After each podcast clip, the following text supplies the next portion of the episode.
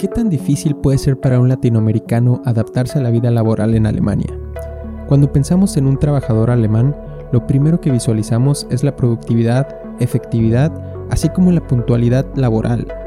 Y es muy probable que estos puntos difieran de nuestra previa experiencia laboral en países de América Latina, lo que a muchos nos lleva a pensar, ¿será que estamos a la altura para trabajar en uno de los países más competitivos del mundo? La respuesta es sí. Aunque trabajar en Alemania representa un gran reto en muchos sentidos, la comunidad latinoamericana ha logrado incluirse e incluso sobresalir en el ámbito laboral alemán. Sin embargo, estos retos no se superan fácilmente.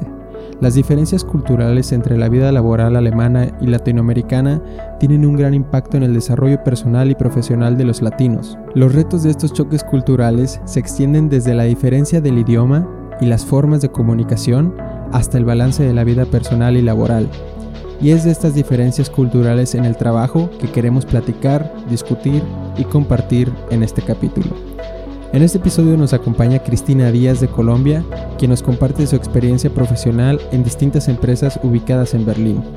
Estás escuchando Alemania sin pelos en la lengua, el podcast diseñado para compartir ideas, opiniones y experiencias sobre temas relacionados a Alemania.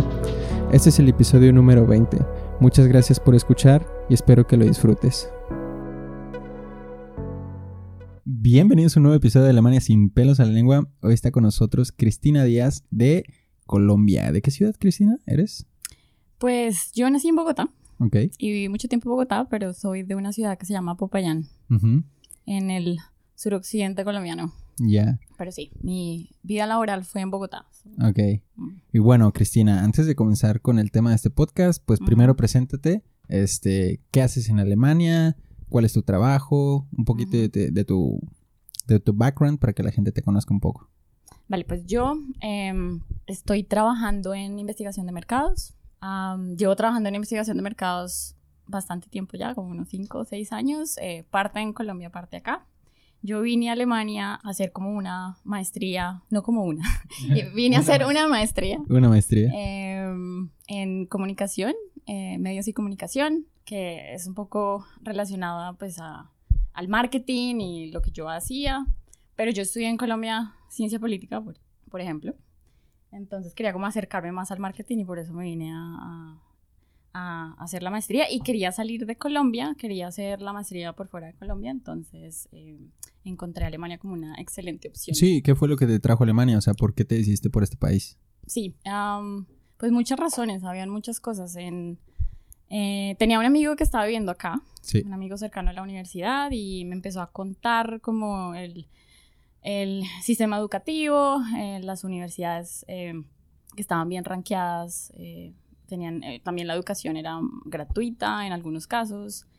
Eh, y como la calidad de vida en general daba para, para mucho, entonces me dijo, pues piensa en esto. Yo tenía un amigo acá y la calidad de vida en general eh, era buena, entonces yo tenía pensado irme a Estados Unidos al principio y empecé a ver como todo el proceso que tenía que hacer para poder ir a hacer maestrías en Estados Unidos y dije, no, mejor me vuelvo, pues no me vuelvo, me, me, voy, para, Alemania, es más sencillo, es eh, menos Sí, el, el único miedo mío era el idioma y creo que mucha gente le pasa. Sí.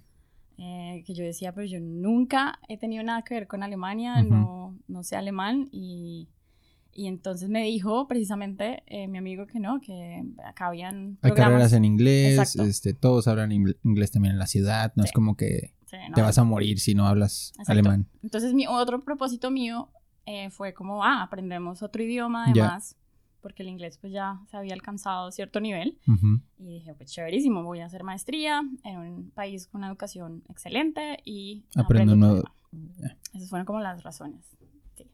Súper bien, súper bien. ¿Y estás contenta viviendo acá? O sea, tu maestría la terminaste ya hace... ¿Qué? ¿Tres años? ¿Dos años? Tres años. Eh, pues te cuento que mi propósito era venir eh, dos años máximo, porque la idea era solamente hacer la maestría y volverme a Colombia. Y vamos seis años. Ya, se extendió. se extendió, sí. Pero qué bien, o sea, y te veo bastante bien. Ahorita estamos en Berlín, este, una ciudad que también es muy chévere para vivir, ¿no? O sea, hay mucho que hacer. Eh, una ciudad muy multicultural también, o sea, aunque no hables el idioma alemán, te vas a entender con alguien, ya sea con latinos o hablando en inglés, con otras culturas. A mí se me hace muy chido de esta ciudad. Mm. Y pues también hay mucha oportunidad laboral, ¿no? Ahorita. Y justo de eso es de lo que vamos a hablar en este podcast, de las diferencias culturales en la vida laboral entre Alemania y Latinoamérica en general, podría decirse. Cristina viene de Colombia, pero creo que pues también aplica mucho a otros países como México, El Salvador, Guatemala, etcétera, etcétera, etcétera. Entonces, pues sí, Cristina, eh, me habías dicho que hiciste una mini investigación, los dos hicimos un mini research, una encuesta de qué es lo que piensan los latinos, o más bien la gente que ha trabajado en Alemania, perdón, este, sobre las diferencias de su país de origen, ¿no? En la vida laboral. Sí. Ahí este le preguntamos a algunos latinos y me respondieron, amigos nuestros y también del podcast. Y bueno, podemos empezar con el tema más grande que es eh, la visión del, de la productividad. Ya. Del tiempo. Sí, es un tema muy, muy mencionado, ¿no? Sí, de cómo los alemanes eh, pues tienen, tienen sus tiempos y hacen las cosas muy eh, ordenadamente. ordenadamente. Eh, yo diría que tiene una visión de la productividad totalmente diferente a la nuestra, porque yo lo vi, lo viví mucho en mi trabajo en, Bogotá. Y es que nosotros también pensamos que somos muy productivos, pero nos demoramos mucho más o creemos que estar sentados en un puesto durante todo el día hasta altas horas de la noche. no creemos que estar ocupados es ser productivo, ¿no? Creo que tenemos esa mentalidad eh, un poquito errónea. Sí. Este, y pues sí, ajá, cuéntanos tus diferencias. Acá lo que veo es que em, sí tienden a hacer las cosas en muy poco tiempo porque saben que los tiempos de descanso son muy importantes. Entonces eh, le dan como prioridad al ocio muchísimo. Ya. Eh, porque luego utilizan esa energía que, recolectaron durante los tiempos de descanso en, trabajar. En trabajar. Entonces lo hacen rápido y al punto y... Efectivo. efectivo, exacto. Por eso es la eficiencia, llaman la eficiencia alemana. Eso es uno de los grandes aprendizajes que he tenido estando acá. Sí. Eh, ¿Tú sientes que tú te has vuelto más eficiente en tu forma de trabajar? Sí. Estando aquí en Alemania. Sí. Eh, claro que eso también ah, tiene un tema de de personalidad, como que cada, persona... obviamente es diferente independientemente de la nacionalidad. Exacto, exacto. Eh, es, un tema cultural y de personalidad. Yo tiendo a ser menos productiva. Eh, a veces hago mucho, eh, procrastino mucho. Ya. Pero sí he aprendido como, sí, le he cogido como el ejemplo a, los alemanes y he tratado de hacer las cosas así y, lo que te digo, como respetar los tiempos de descanso. Sí. De, de ahora, por ejemplo, en, tiempos de corona, de que uno está en la casa y tiene todo, pues como que ya le tocó a uno eh, ajustarse los tiempos del día y nadie te está mirando, pues yo trato como de tomarme el tiempo de almuerzo. Ya. ¿No? Como decir, no, tengo que tomarme la hora de almuerzo. Tú solo te, pones esa disciplina, pues. Sí, exacto. Y sí, puede ser un poquito más tarde de lo normal, pero la tomo. Ya. Y, y lo que también he visto mucho es las vacaciones. Sí. No, el tema de las vacaciones en Alemania. que, hay muchas más que en, Latinoamérica, ¿no? Hay, hay muchas más, sí. Eh, hay unos países como Colombia que tienen eh, como muchos más días festivos. Ok. Y eso como que supuestamente compensa, compensa pero... el número de vacaciones. Pero, acá te pagan los 30 días de vacaciones o 25 Depende de las empresas, como 25 a Normalmente es un mes, un mes de vacaciones, ¿no? En eh, México sé que hay eh, 12 días de vacaciones. Sí, como, ajá, creo que dos son dos semanas, exactamente, o sea, casi nada. Es uno de los más poquitos que he escuchado. Colombia tiene 15, si no estoy mal. Y acá, pues, eh, sí, de verdad uno dice, pues sí, tengo bastantes vacaciones. y eso es como en promedio, hay veces que eh, incluso más que un mes de vacaciones, y eso también se me hace súper bien. Y lo que mencionas también de que respetan los tiempos de de descanso es súper eh, marcado, o sea, yo lo siento, lo sentí también muchísimo cuando estaba haciendo mis prácticas, era como que, ok, en la comida, este, no se habla de trabajo y cuando termina el periodo laboral, o sea, a las 5 de la tarde, 6 de la tarde que estás saliendo, ya no trabajas nada más, o sea, no es como que tu jefe te pide, ay, oye, ¿sabes qué? Termíname esto o, adelanta esto o es urgente. No, o sea, se acabó el día de trabajo y listo, te olvidas. Y en México lo siento, bueno, al menos yo de mi experiencia que tuve en México, sí lo sentí como que todo lo contrario, o sea, es como... Ay, quédate más para que vean que estás dando la camiseta por la empresa, este, sé el trabajador ideal y, y, quédate hasta las 8 de la noche. O sea, como que esta idea del descanso no existe tanto, o sea, pero a la vez creo que también se compensa con la productividad, ¿no? De, que también es lo que estamos mencionando de Alemania. O sea, tal vez sí dejan de trabajar temprano, pero en el tiempo que están trabajando aprovechan para ser productivos. exactamente. Sí, es que en últimas cuando nosotros nos quedamos más tiempo y ahí damos la camiseta, eh, tú, tú, alargas las cosas, como que uno las alarga y uno está cansado al final y no produce lo suficiente y sigue alargando porque está cansado. Y yo tengo, anécdotas de, de, mi vida en Colombia, de Bogotá dinos especialmente. Una, dinos una, Cris. Eh, pues yo hago esto porque es, chistoso a la vez y es como, hay gente aquí que me abre los ojos porque dice, ¿cómo así? Sí. Eh, en, en, una de mis empresas, en, mis empresas, en una de las empresas que trabajé en Colombia, le daban a uno eh, vouchers sí. para quedarse, o sea, ellos sabían que la gente se quedaba después de las seis, de las ocho, de las nueve y ellos tenían vouchers dedicados a, comida, que uno podía pedir comida a altas horas de la noche. Ya. O te daban también la posibilidad del taxi, ¿no? Como mm, que te paguen el transporte. que te paguen el transporte. Que eran como beneficios. Super... Exacto. beneficios entre comillas, ¿no? beneficios entre comillas. Eh, o sea, yo entiendo, o sea, la empresa, las empresas en Colombia son de esa mentalidad. Sí, sí. Eh, y en Latinoamérica, creo yo. De, pues sí, los, eh, beneficios serían que si te quedas tarde, pues te damos comida al menos y, puedes ir a tu casa sano y salvo a las 3 de la mañana. Pero yo me quedaba hasta las 2, 3 de la mañana dándole a los reportes. Como te dije, trabajo en investigación de mercados, entonces era... Eh, hacer reportes, escribir ah, presentaciones. sí, claro que ese trabajo tiene ciertos... Eh, características que, por ejemplo, uno durante el día tenía que hacer un montón de entrevistas y hacer... Entonces, como para terminar de escribir, necesitas tiempo extra o algo así. Exacto, pero yo eh, aún siento, y hablando con amigos, y esto que nos decían en nuestra pequeña encuesta, eh, en general en Latinoamérica siempre es así, es como el... Sí. Ponte la camiseta y quédate, que nosotros te vamos a dar beneficios extras. Sí. en Colombia creo que el gobierno una vez eh, dejó de pagar las horas extras eh, que para que las empresas contrataran a gente que hiciera mm, el segundo turno, ¿no? Ah, ok. Que ya no hubiera hora extra, sino otro turno de trabajo. Otro turno y que generara más empleo, mm, supuestamente. Eh, porque claro, entonces yo dejaría mi turno, llega otra persona, pues se contrata otra persona para que mm. haga un turno nocturno o algo así. Sí. Y eso fue eh, en contra, o sea, eso fue al revés porque la gente terminó trabajando horas extras sin ser pago. Y es eso. Y además, ah, bueno, eh, el tema de las vacaciones en, en, Colombia es otro chiste, eh, porque uno, por lo menos yo siento que cada vez que iba a pedir vacaciones, y aún lo tengo, que cada vez que iba a pedir vacaciones me daba mucho miedo de pedir vacaciones. Como que no querías verte como mala trabajadora o, en qué sentido, okay. Exacto, uno no se quiere ver como, ay, esta gente otra vez, esta vieja eh, floja, otra vez, que no quiere, ajá, que no quiere trabajar, quiere irse de vacaciones, quiere quiere dejar de trabajar, exacto. Em, y, y, también era un tema de los, del resto del grupo, como que uno piensa, pero es que todo el mundo está llevado. Echándole muchas ganas. Echándole muchas ganas. mucho tiempo. Y uno se quiere ir de vacaciones dos semanas. Quiere cogerse toda la semana. y entonces eso era, eh, eso todavía lo tengo y ahora estando acá, que la gente, de hecho, los jefes dicen, por favor, acuérdense de pedir las vacaciones de verano. Sí, para tenerlas planeadas. Sí, sí. Los jefes son los que dicen, niños, es bueno eh, descansar.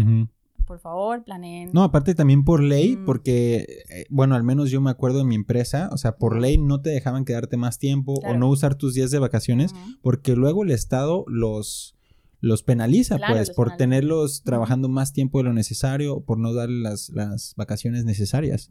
Sí, exacto. Ah, y pues acá que las cosas en cierta medida son más controladas y más... Em, lo revisan. Sí, exacto. Hay más control, pues, de más... Eh, pues sí, al menos en México también muchos, eh, muchos puestos de trabajo ni siquiera están, lo que decimos en Alemania, anmeldeados, o sea, no están registrados y pues trabajan por debajo del agua. Mm. Y obviamente si trabajas por debajo del agua, pues ¿quién va a estar revisando si trabajas más horas o menos horas? Entonces aquí sí está mucho más controlado eso también, como como lo mencionamos. Y a ver, Chris, ¿qué otros datos tienes ahí que, investigaste? Eh, hay unas eh. grafiquillas que me habías enseñado sobre el work-life balance también. No, sí, eh, precisamente es conectado a la productividad. Entonces tenemos el tema de cómo ven la productividad acá, cómo respetan el tiempo libre. Eh, y en, en, Latinoamérica, pues es, un tema de entre más trabajes, más te ocupes, es mejor, lo demuestras mejor que estás trabajando tu jefe. Entonces, eh, viendo las, buscando ahí también las encuestas que existen, pero encontré una un poquito vieja ya de, de Work-Life Balance. Ya. Entonces, uh, una encuesta un poco vieja ya eh, del 2011 de la Organización para la Cooperación y Desarrollo Económicos eh, sobre work-life balance o balance de vida laboral, y, laboral y vida, eh, vida personal, y, laboral. laboral. Em, esta encuesta tiene dos indicadores, que es la gente, que las horas de trabajo que tiene la gente, si trabajan esas horas extras, y Em, el tiempo para el ocio, lo que estamos hablando precisamente, las dos cosas que estamos hablando, el tiempo para el ocio y, el, la o sea, la relación entre esos dos, esos dos factores. Y les preguntan a los eh, países que hacen parte de la organización y precisamente eh, Colombia y México aparecen en los últimos puestos. Eso. Eh, mientras Alemania no está en el primero, pero está en el, en, el décimo. Pues. Está en el décimo, pero digamos Países Bajos, eh, los países de Europa, ¿no? Entre los primeros países ya no hay tanta diferencia, o sea. Exacto, tanta diferencia. Entonces eso prueba un poco, eh, tocaría ver después de nueve años eh, qué pasará, pero esos son como hábitos de, de, la vida y de, de las empresas que no van a cambiar tan fácil. Sí. Y yo creo que sigue siendo así. Y sí se ah. refleja, o sea, nosotros lo hemos vivido, o sea, esa, esa, ese, esa encuesta creo que sí, eh, sí refleja una realidad, pues. Entonces el, es el tema el, de la vida, eh, de, la, de la relación entre la vida personal y el trabajo. Sí. acá el, balance está mejor, digamos así. Y eso también trae otra diferencia que, que yo pensaba en cuanto a las relaciones laborales. Sí con Colombia especialmente, pues porque tengo la, la experiencia ya. O sea, entre colegas, dices. Entre colegas, sí, ah, como las relaciones entre colegas, uno se la pasa más tiempo con los colegas. Em, entonces como que la, eh, uno genera lazos de amistad con, con, colegas porque obvio te la pasas casi todo el día sentado con gente y charlando y, trabajando juntos. Sí, o sea, la mayoría de tu, de tu día estás con ellos. Exacto. Entonces se vuelven amigos, se vuelven muy buenos amigos. Yo tengo amigos que son excelentes, eh, que hemos compartido muchas cosas de trabajo, eh, pero obviamente acá o sea, yo solamente tengo la experiencia de Berlín, no sé cómo será el, resto. En otras ciudades. En otras ciudades. Eh, acá, pues cada cual siento que para su trabajo a las 6 de la tarde o 7 máximo y se va a la casa y tienen sus amigos aparte y no... Si hay eventos culturales y si hay fiestas y no, hay cosas, pero cada cual como que respeto un poco más ese...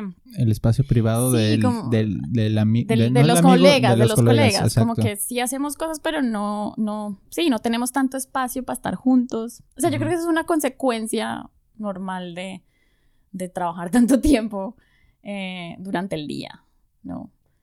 Y, bueno, en Colombia además uno a veces se quería quedar después de trabajar porque el tráfico es terrible, entonces uno no quería irse a meter al tráfico y me pasaba mucho que me tocaba esperar Em, que pasara la hora pico para irme. Exacto, exacto, sí. Entonces... Eso también me tocaba sí, a mí, ese, ese, es otro, otro problema que tenemos, ¿no? Eh, ¿no? Ya no es cultural, sino es de la infraestructura. Del país. Del país, de, funciona todo.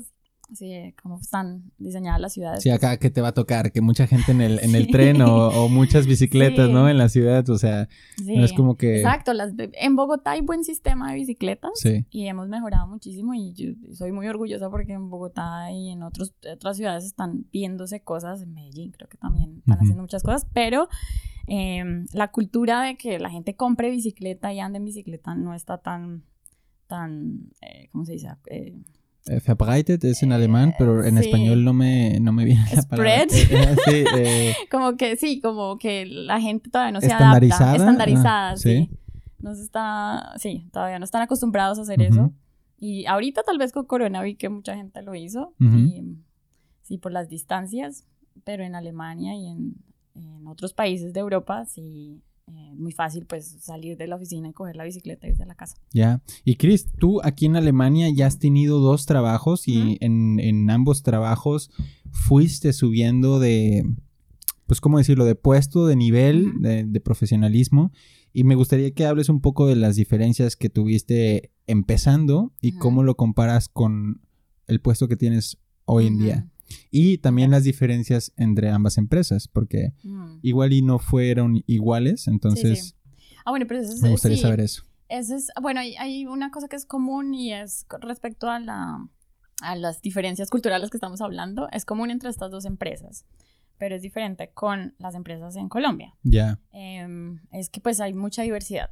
Ok. Y estando en Berlín, Diversidad en cuanto a nacionalidades, nacionalidades de, tus colegas. Sí, de colegas. Entonces uno aprende de muchas culturas y toca adaptarse a, a cómo la gente se comunica. Entonces me pasaba mucho al principio que eh, sí había un pequeño choque cultural, eh, porque una manager que yo tuve, pues, sí, eh, que es muy amiga mía todavía. No creo que escuche el podcast, di lo que tú quieras de ella. ella es china, sí, es china. Em, y sí, me, costó, me costó un poco como, como que nos, nos costó adaptarnos porque éramos de culturas demasiado diferentes. Sí. Eh, habíamos trabajado en empresas, eh, una, ella había trabajado en una empresa de investigación de mercados en, en, China y yo había trabajado en la misma empresa en Colombia, era muy chistoso, pero el, pero claro, la, la, cultura era diferente. Había un choquecillo ahí. Sí, sí. Y, pero después eh, fluyó y, y depende de la persona también. Eh, nos fue muy bien. Eh, y en general sí uno encuentra, sí, como otros estilos de comunicación y es, es toca tener paciencia y, yo en mi caso investigo un poco.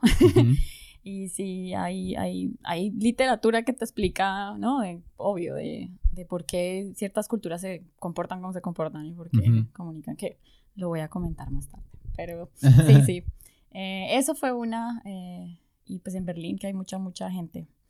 Yo creo que si uno va a otros eh, pueblos en Alemania o ciudades en Alemania no va a encontrar tanta diversidad. Ya, igual, igual y porque también en la empresa, en la primera empresa que estabas, era una empresa de, idiomas, precisamente. entonces era como que tenían todas las nacionalidades este, posibles para precisamente. Y ahora en la que estoy, eh, también, eh, ahorita celebraron el como 100, 100 nacionalidades, pero es de, domicilios. Entonces, eh, sí, no, no tiene como en su en su core business el tema de las lenguas, de los idiomas. En la otra era mucho más, eso lo hacía mucho más también eh, como conscientes de que había que tener cuidado con la comunicación. O sea, en la primera, eh, la gente era mucho más eh, respetuosa, cuidadosa al decir las cosas. Sí, porque entendían que veníamos de sitios diferentes y el idioma es algo muy eh, rico y, cada Sí, incluso entre latinoamericanos no es la misma palabra que dicen en Colombia en México, pues uno lo puede interpretar diferente. Pues. Exacto. Y la otra empresa, la primera empresa era mucho más... Em, eh, como que también tenía un, tema alemán muy fuerte y, eso es otra de las eh, diferencias que queríamos hablar hoy de la jerarquía versus las relaciones horizontales en las compañías. Eh, yo sentía que, mm, que, allá era mucho más horizontal o lo querían ver así, o sea, lo querían hacer horizontal y, el, CMO, que es el eh, Chief Marketing Officer de, marketing, em, él, él, hablaba mucho de eso, de que las relaciones eran horizontales y lo sentí cuando me pasé a esta, que es mucho más grande, a la segunda, es una corporación, digámoslo así. Em, y acá son mucho más organizados, mucho más eh, de cada uno tiene su papel y tiene que cumplirlo como un reloj. Sí. La otra mucho más de charlémoslo, más de... A ver qué, más flexible más pues flexible. en el Sí, daba, esa era como la diferencia. Pero yo siento que la primera es mucho más de lo parecida a lo que habla la gente de cómo son las relaciones acá ya. con, con los O sea, es una mejor representación de lo que es hacer, eh, trabajar en Alemania, tu primera siento, empresa. Sí, siento. Puedo estar equivocada, pero siento que es, eh, porque lo que nos dijeron ahorita que preguntamos a nuestros amigos, eh, siento que la gente sí ve que acá la, la relación entre, entre gente es mucho más horizontal, con la gente dentro de la empresa. Sí. Y viendo también como teorías de, de culturales, que era lo que les iba a decir, eh, hay una, hay una, unas, hay un, em, no sé cómo se dice, teórico, eh, que es eh, Hostete, no sé si es alemán, tengo que averiguar, pero lo vamos a poner después en, el link. En la descripción. En las descripciones. Em, él tiene una, una, una investigación sobre dimensiones culturales, tiene como cinco o seis dimensiones culturales, eh, pues que no me voy a poner a explicar todas, eh, pero es muy interesante porque hay una que habla de distancia del poder, se llama así. Em, y hacen encuestas a muchos países, han hecho encuestas durante mucho tiempo. Eh, y esta distancia del poder nos dice de cómo son las relaciones, si, si, la sociedad es mucho más jerárquica o mucho más horizontal. Y eso va de cosas de, de, la vida cotidiana, ¿no? Como también eh, niveles socioeconómicos, a, ¿no? A, relaciones laborales. Ya. Y sí, los países en Latinoamérica, los nuestros, son, tienen una distancia más grande, creo. Eh, o sea que la distancia del poder es mayor, es decir, que la gente sí siente más relaciones jerárquicas. Ok. Que en países como Alemania. Ah, ok, ok. Entonces sí está respaldado, digamos, en teoría. O sea, la teoría sí, está, sí respalda la práctica, pues. Algo, eh, O más bien al revés, la práctica sí respalda la teoría, sí. Exacto. Podemos, o las dos, pueden ser las dos. Eh, entonces sí, yo, yo sentiría que en estos países hay un, hay un tema de menos distancia y la gente se trata más de tú a tú. y en Alemania siento que la gente que nos, nos dijo ahorita, que nos contestó, eh, hablaba de eso, ¿no? Como que es más fácil hablar con el superior. Sí. con el superior, entre comillas. Sí.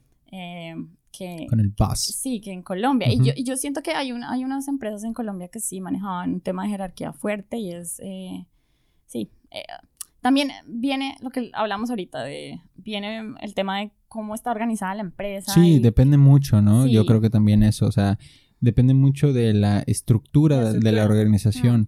Este, y eso influye, el tamaño influye, este, también influye en qué países está, eh, está mm, trabajando la empresa.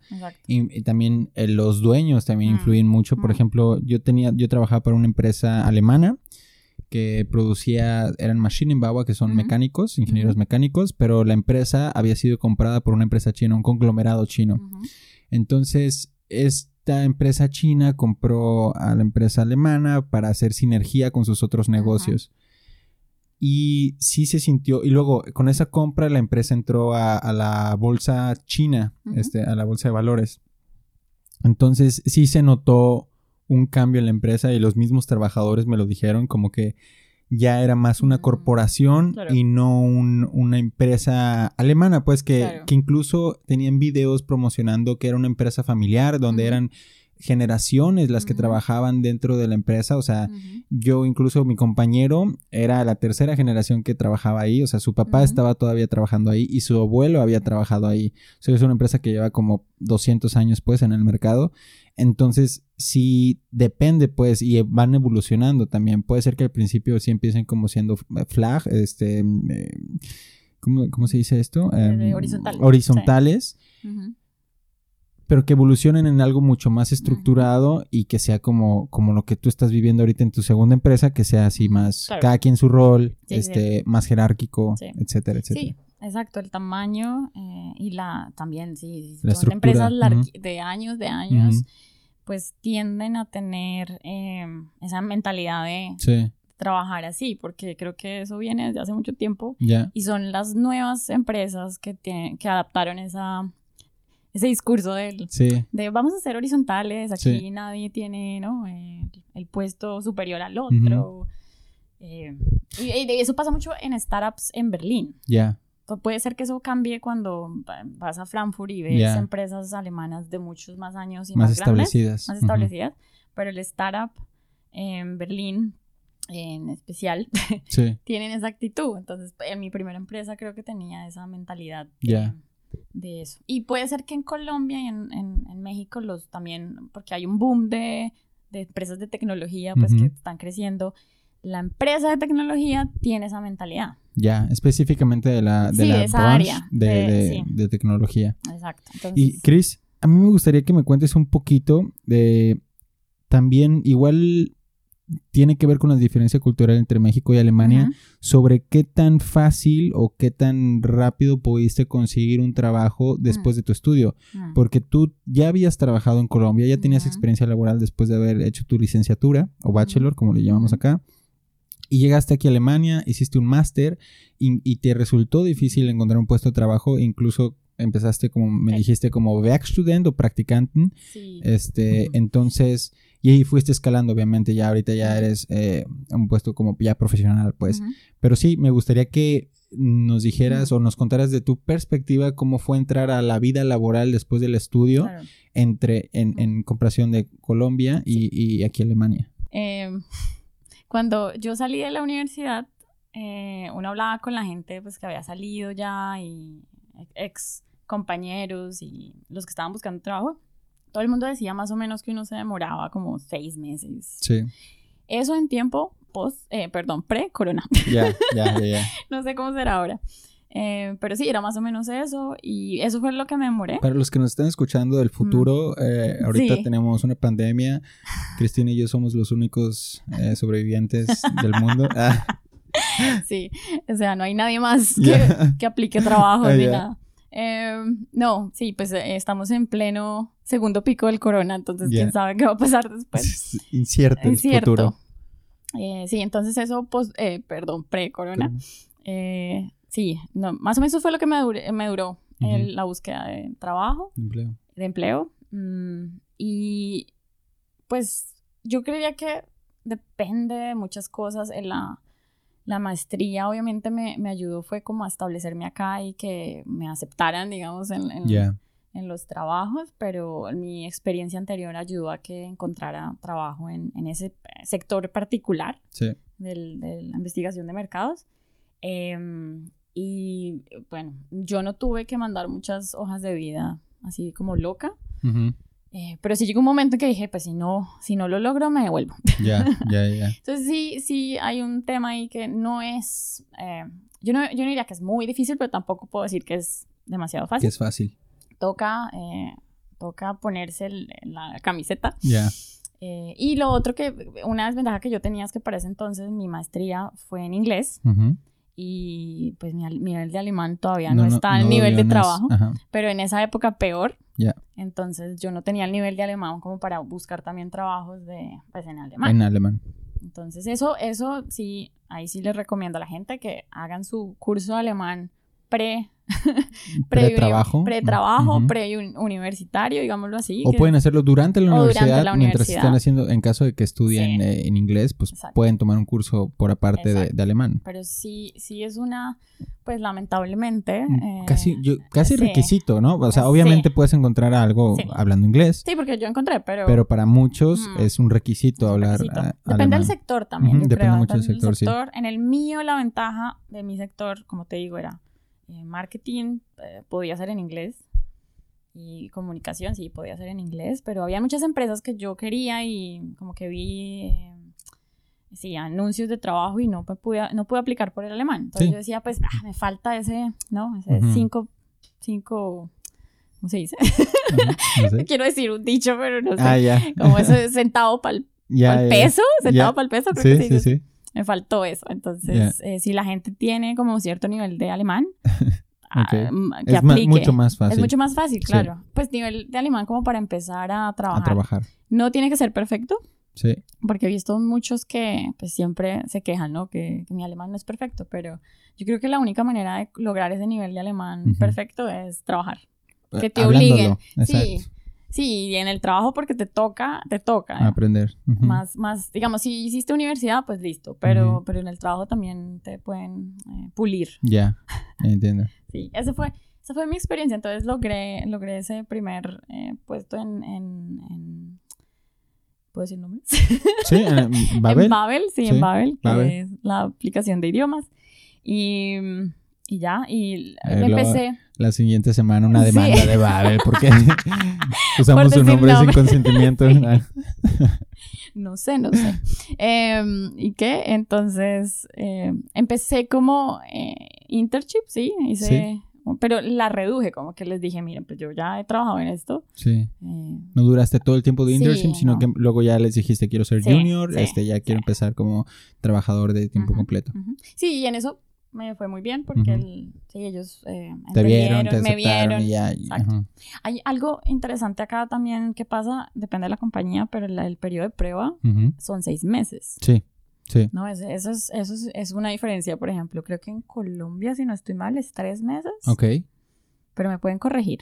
Y bueno, para los que están interesados, eh, porque ahorita un amigo mm. tiene esa situación, mm. los que tienen tal vez una pareja que quieren traer a Alemania y se casaron fuera de, Alemania, pues eh, si tienes un trabajo y estás en periodo de prueba, tú tienes que pasar ese periodo de prueba para que luego le den el permiso a tu pareja para poder venir a Alemania y que ya una vez pasado ese periodo de prueba, pues esa pareja ya puede venir acá y, los dos ya pagan impuestos como, como ciudadanos alemanes, pues ahí nada más uh, Daneben, pues así de, de, fact, pues que tenía ahí. sí, sí, sí. entonces ese fue, ese fue como el proceso, pero yo creo que esa sería mi recomendación, el tema del alemán. Mm. Eh, el resto, ah, pues mandar hojas de vida. Ya, ya, intentar aplicar. intentar, pues. aplicar. Em, vale. Y, en Berlín yo creería que hay mucho, hay muchas opciones. Sí, sí.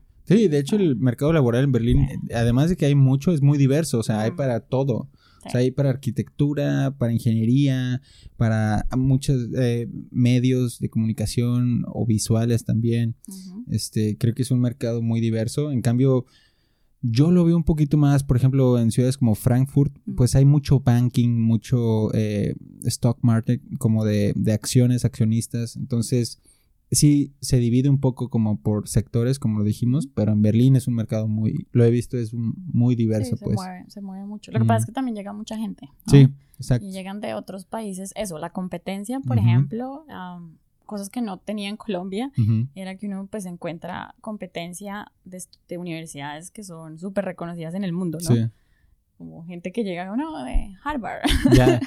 Y uno es como, ah, claro que les... sí, Pues y también eh, las universidades en Colombia, no, yo, o sea, yo estoy en una buena universidad, creo yo, pero de todas maneras siempre están las reconocidas mundialmente. El orgullo, el orgullo, colombiano. Sí, el orgullo colombiano. Eh, pero están las duras que uno le tiene como que la, lo intimidan ahora, ¿no? claro, claro pero, pero no importa. Ya. Uno lo logra.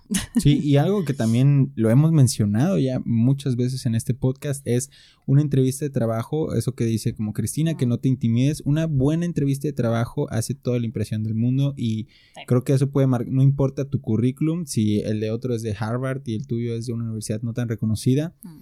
si tú das una mejor entrevista de trabajo, te le van a dar a ti el trabajo, pues, o sea, creo que eso es una algo que por lo que no se deben de intimidar pues otras personas de hablando de entrevistas de, trabajo y de procesos de entrevistas eh, o de aplicación a trabajo eh, yo creería que pues tocaría ver qué está pasando en nuestros países porque ya yo llevo mucho tiempo por fuera. Sí. Pero pues yo veo que las eh, los anuncios de trabajo y todo ese proceso de, de anunciar trabajos está mucho más como en online no ya. En, en, Alemania. Sí. Y, todo está en LinkedIn y y no sé, antes pero eso puede ser por los años. Cuando yo aplicaba en Colombia era mucho más de, encontrar a alguien que te dijo de un impuesto. Eh, o de preguntarle a la empresa directamente. Sí, como que los portales online no eran tan, no era tan estandarizados. estandarizados. Yo creería que ahora está mejor y cada empresa, sobre todo las, eh, las que te digo, las que son en el sector de la tecnología y todo lo de marketing, obviamente están avanzadas en nuestros países. Pero puede ser que hay muchas que son viejas, eh, que no tienen esos procesos, entonces es más difícil conseguir ¿no? esos puestos de trabajo. O saber que hay ese puesto de trabajo. Y tocaría preguntarle al amigo, sí, por recomendación. Estar ahí. Eh, acá hay muchos, por ejemplo, eh, en Berlín hay algo muy chévere que, pues ya, en Corona no se ve tanto, pero habían muchos meetups, ¿no? Como esas, las mismas empresas organizan reuniones por fuera de, la jornada laboral que pueden venir. Em, hablan de diferentes temas ¿no? que, que estén pasando en el mundo relacionado a la empresa o sobre la empresa y pueden venir externa, en personas exteriores de la empresa eh, a participar, ¿no? Gente que no tiene nada que ver. Sí. O de otras empresas y se conectan, ¿no? Hacen eh, el networking. Entonces había mucho de eso antes eh, y es muy chévere, entonces ahí es donde tal vez la gente se ah, voy a conocer esta empresa. Se de los trabajos. Yo creo que, obvio, en Bogotá debe haber, eh, pero en mi época no había. Y a ver, Cris, ¿qué otros temitas tenías por ah, ahí escritos? Bueno, la, el otro tema que hablaron en nuestra pequeña encuesta, em, pues no es encuesta, es un sondeo, porque no hemos entrevistado a mucha gente. Em, hablaban de un tema de la comunicación, que lo toqué un poco con, con mi, mi primer trabajo, que me costó un poco adaptarme a los estilos de comunicación. ¿En qué sentido? Em, pues como, como tenemos, porque hay otras teorías, que eso sí no me acuerdo el nombre, em, hay, hay, una teoría de, de donde explica diferencias culturales en cuanto a comunicación y hablan de, de un tipo de comunicación high context y low context. Ok.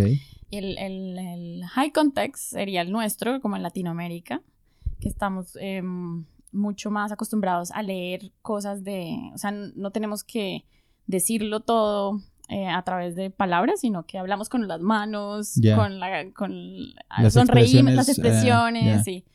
Em, mientras acá son más eh, eh, directos, straightforward. Sí. Entonces acá son mucho más de, sí, de no leer las cosas, o sea, uno las tiene que decir, básicamente, las tiene que, que comunicar directamente y así es como la gente se entera pues de lo que tú quieres decir. O sea, importa más el contenido de lo que estás diciendo que cómo lo estás diciendo. Sí, algo así, es algo así, ese es el low context, no necesitas tanto como tantas cosas aledañas a, ah, la... Ya, te entendí, ya A lo que estás diciendo, sí, como otro tipo de cues, de, de pistas, eh, solamente son, porque los alemanes tienen esa, también he escuchado mucho de mis amigos que, que son muy directos, ¿no? Sí. Pueden ser duros. Ya.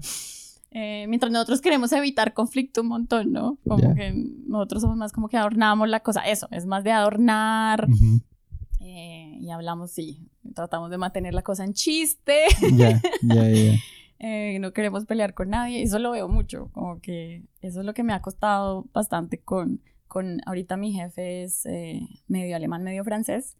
Y la parte alemán de él es muy así, es muy de Straightforward. Sí, él me dice las cosas rápido y me las dice explícitamente, mientras yo llego pues a adornar y hablo con un montón de... Además, me gusta hablar y hablo con las manos y, y él es como, bueno, pero al punto, ¿cuál es el punto? Entonces, eh, no sé si eso sea exactamente el high context, el hecho de que... Em, sí, no, yo siento que sí, es un tema de, ser directo y no directo. Em, y tiene cosas buenas y malas, básicamente. Pero ese ese es el otro tema de comunicación eh, y veo que la gente lo nota, eh, porque dicen como que acá la gente, sí, es dura un poquito al hablar y más directa y saben lo que quieren. O sea, saben, uno sabe lo que le están diciendo, básicamente. Mientras en Latinoamérica tal vez toca adivinar un poco más. O, o sí, ah, lo coges, pero lo coges de, la, de las señales no verbales. Ya. ¿Y lo ves eso en relación también con compañeros de trabajo o con tus superiores de en el trabajo? Mm. Yo creo que sí, compañeros, igual. También. Eh, yo he hecho, por ejemplo, entrevistas por, por, lo de investigación de mercados. He hecho, hice unas entrevistas en Babel, me acuerdo, con gente, colegas. Queríamos averiguar cosas de diferentes países y pues dijimos, vamos a preguntarle a la gente que trabaja con nosotros, que son de diferentes países. Claro. Y sí notaba mucho como, eh, como la comunicación entre los que somos latinos, hasta creo que los españoles van metido ahí, ¿no? Los italianos que tienen ese tipo de comunicación más eh, no verbal y tal. Eh, sí, para mí era más fácil leerla, eh, pero el problema viene cuando tú te encuentras entre los, los que son, dice la teoría, ¿no? Low, low, context y high context, porque no se entienden, básicamente. el, el directo habla con un directo y se entiende perfectamente, la coge así, mientras el, el que... Indirecto. El, indirecto y el indirecto, digámoslo así. Tienen problemas ahí para entender. no, el indirecto y el, el, no, el, el directo y el indirecto tienen problemas. Ajá. Pero cada uno con su misma tipo de comunicación, ahí va bien, se entienden. Yo me, entendía, me entiendo más con los latinos cuando hablo con... Y no, y no, no es que genere mucho problema, pero es como... Sí, hay, es, una diferencia marcada. Sí, es sutil el tema. Y viene más marcado cuando ya es un tema de, superior a, a, a trabajador, empleado. Claro, al empleado, porque hay cosas que, pues yo, sí, hemos tenido problemas de comunicación por eso, creo yo. Ya, ya, ya. Me tocó hacerme, hice un curso, por eso lo aprendí. hice un curso de, de, diferencias culturales en el trabajo. Ay, súper bien. Sí, para, para poder, claro que eso me sirvió a mí, o sea, yo dije, voy a aprender para poder entender a, esta gente. Pero ya. Sí, ese, era el último punto y creo que lo tocaron eh, cuando preguntamos. Eh, pero sí, le, le, trato como dar más contexto. ¿Ves? High context. Ya, high context. sí. Ese es eh, nuestro tipo de conversación. Sí. Y sí, y mencionaron también en la encuesta, pues hicimos una pregunta similar nosotros en EduBelt. Igual dijeron lo mismo sobre la comunicación directa y también mencionaron la productividad, como ya lo dijimos, y por último la puntualidad. Eso fue otro tema que mencionaron muchísimo y creo que sí, sí se hace ver aquí en Alemania. O sea, de hecho, es muy raro que alguien llegue tarde a trabajar y hasta te preguntan qué pasó, o sea, este, por qué llegas tarde. O sea, tal vez no en, mala onda, no te preguntan como que qué estás haciendo tarde, sino como que, ¿por qué llegaste? O sea, ¿qué te, te eh, eh, te pasó algo, lo que sea.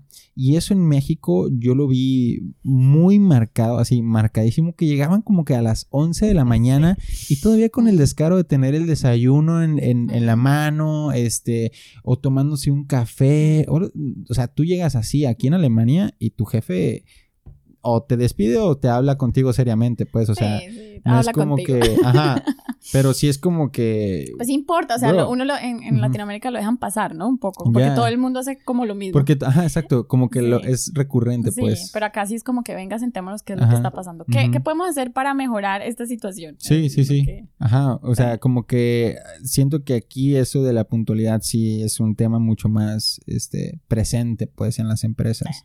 Y también, no solamente a la hora de llegar a trabajar, también para una junta, este, o incluso dejando fuera el área así como laboral laboral para una reunión con los colegas o algo así como que la puntualidad en la cultura alemana yo la siento en general mucho más presente que en la latinoamericana. Va relacionado al tema de, cómo manejar el tiempo. Ah ya. Aquí la experta Nos está dando una cátedra de. esto es para cerrar el círculo. Cerramos el círculo. Life cycle. Es, es, porque en últimas. Eh, todo está relacionado. Todo está, todo está conectado. Como en Dark. Muy buena serie. Tienen que ver Dark. Si no la han visto, Dark, veanla, una um, serie alemana. Todo el, comienzo es el final, el final es el comienzo. Em, el tema es de la puntualidad. Yo tengo un chiste porque también en eso. Em, o sea, digo, los latinos tenemos una visión del tiempo, tenemos un superpoder. Ok. En serio, tenemos una, o sea, para no verlo lo negativo. Dime lo que no lo conozco el mío. no, el, o sea, para no ver lo negativo, digo, tenemos un superpoder porque nosotros eh, como que alargamos el tiempo en nuestra cabeza, como que las horas no son iguales para el latino que para el alemán. Okay. Entonces, eh, eh, yo siento que en una hora, digo, yo digo, yo llego en una hora pero no hago dos. Ya. Bueno, eso también entre mujeres latinas, ¿no? Yo diría como que pues esto ya más marcado. puede ser. Ah, luego me van a tachar de machista. Sí. No, no, no. No, sí puede ser, porque sí tenemos más cosas que la sociedad nos ha puesto. Mm, el tema del mm, maquillaje, mm. tenemos que hacerlo. es, verdad, pero, em, pero no, el, el, sí siento que pues, con mis amigos también pasa que la, la la alemana del grupo siempre es como la, la, puntual. La puntual y yo soy la que siempre, ellos saben, ellos ya entienden saben que, vas a llegar tarde. Que va a llegar tarde, pero en las reuniones sí trato de ser muy alemán, alemana en ese sentido. Y hasta en Colombia trataba de, sin, sin, conocer nada de la cultura alemana, trataba de no hacerlo porque sí es muy, o sea, casi valoran el tiempo de la gente, o sea, es como, pues es que llego 30 minutos a una reunión de una hora Sí, obvio. es como... Pues, y, tú tienes otras cosas que hacer. Ellos eh, acá tienen cosas que hacer, no te digo, tienen el tiempo contado porque a las 6 de la tarde, 7 se van para la casa. Entonces, si uno les daña el horario, pues la productividad no funcionó. Ya, ya la productividad ahí ¿Eh? ya no, ya no estuvo presente. Mientras nosotros, porque pues, decimos, no, nos podemos quedar hasta las 3 de la mañana. La alargamos, sí, no hay problema. Hasta las 10 de la noche, vale 5, podemos llegar tarde. Y pues el tráfico nos ayuda. Ya, ya, ya, ya. Pues bueno, Cris, tocamos temas creo que muy interesantes que espero también que les sirva mucho a las personas que nos están escuchando, que planean venir aquí a Alemania, que planean trabajar también, no solamente estudiar. Mm. Este, yo creo que es un país muy bueno para trabajar. Este, incluso si no te planeas quedar toda tu vida, yo creo que es una experiencia también muy enriquecedora. Este, si quieres conocer a tu cultura y conocer la verdad, pues yo creo que pues Alemania es Alemania por la forma en la que se comportan los alemanes. O sea, o sea, el país lo hace, su, su, forma de trabajar, su puntualidad, su eficiencia, o sea, y yo lo veo mucho, lo, lo he aprendido mucho, o sea, hacen las cosas mejor porque se esfuerzan más, porque son más puntuales, etcétera, etcétera, o sea, todo lo que estuvimos hablando. Y pues bueno, es algo que creo que podemos aprender mucho de ellos. Tal vez en algunos temas este, son un poco, pues como lo dijimos, fríos al ser muy directos puede ser y que lo tomemos o lo interpretemos un poco distinto o mal, pero fuera de eso yo creo que podemos aprender muchísimo de la cultura alemana. No sé si compartes la misma opinión, Chris. Sí, sí, lo podemos aplicar. De hecho, se me olvidó un tema. Ok. Pero chiquito. Dime. Que es con el tema del, de la productividad también. Eh, las, eh, las salidas de. Ya que estoy. Es que ustedes no me ven, pero me he ah, roto el pie. Cristina ahí está como Robocop. Sí, estoy como Robocop. Y el tema de la, de la, de la enfermedad. Ya, ah, ok. es como las vacaciones, que acá la gente sí pide. Y eso es algo importante porque los latinos deberíamos tener eso y las empresas deberían considerar eso. Es que nosotros podemos trabajar aunque estemos enfermos, que eh, la gente le dan salida como incapacidad. Igual es poquito tiempo o si uno la tiene, si tiene incapacidad por dos semanas, uno quiere seguir trabajando y me pasa, yo quiero seguir trabajando porque siento que no soy productiva. Sí. Pero, pero no, acá dicen, ¿estás enfermo? Te, te damos el tiempo. Sí, antes uno tosía, ya no, porque en corona no sé, pero una tosecita boba, chiquita. Em, la gente era como, ¿estás bien? Vete para... Ellos saben que si tú estás ahí, contagias a todo el mundo y y bueno, algo que también se me acaba de venir a la cabeza ahorita que mencionas eso como que en el, estado de salud dentro de la vida laboral, eh, algo que me impresionó mucho, creo que esto es más bien en empresas grandes, no tanto en empresas pequeñas, que incluso tenían su propio Abteilung, como se dice, como su propio departamento, de como no medicina, pero como que de, salud, ajá, de bienestar. laboral. Y si tú, por ejemplo, este te sentías mal, obviamente físicamente mareado, lo que sea, del estómago, podías ir, como había un médico ahí. O, por ejemplo, si tenías problemas de espalda con tu silla, ah, pues te la cambiaban. O si tenías eh, digamos, algún problema por estar sentado tanto tiempo, pues te daban un escritorio que se podía elevar. Y yo dije, wow, todas esas cosas en México es como imposible que te las den, o sea, es como al contrario, ¿no? Ahí háztelas como tú puedas.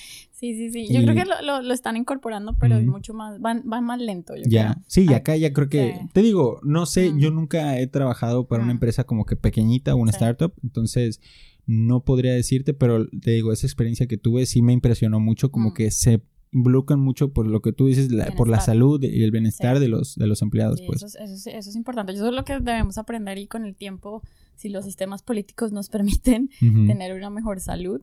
Sí. Va a llevar años, pero sí, la salud es importante, la bienestar, el, ocio es importante para la productividad. Claro, claro. Es eso. Bueno. Eso es lo que podemos aprender de Alemania. Exactamente. Pues bueno, Chris, muchísimas gracias por acompañarnos a este episodio. Con gusto. Un gusto, como siempre, platicar contigo. Espero que se pueda volver a repetir. Tal vez hablamos de otros temas en el futuro. Y pues te deseamos todo lo mejor también en tu vida laboral. Eh, Ay, muchas gracias. Ahorita, este, pues Chris tiene planes ahí igual y luego los contaremos en el Welt. Más adelante. Más adelante. Entonces, pues bueno, te deseamos todo lo mejor. Muchas gracias, lo mismo, lo mejor para Edubel. Muchas gracias, Cris. Entonces, pues gracias por escuchar y nos vemos en otro episodio de Alemania sin pelos en la lengua. Muchas gracias por escuchar Alemania sin pelos en la lengua. Si te gustó este episodio, te invito a seguirnos en Spotify, Apple Podcast, Anchor o tu plataforma favorita. Síguenos para escuchar nuevos episodios cada semana con nuevos invitados y nuevos temas. Mi nombre es Gustavo Campa y nos escuchamos la próxima semana en Alemania sin pelos en la lengua.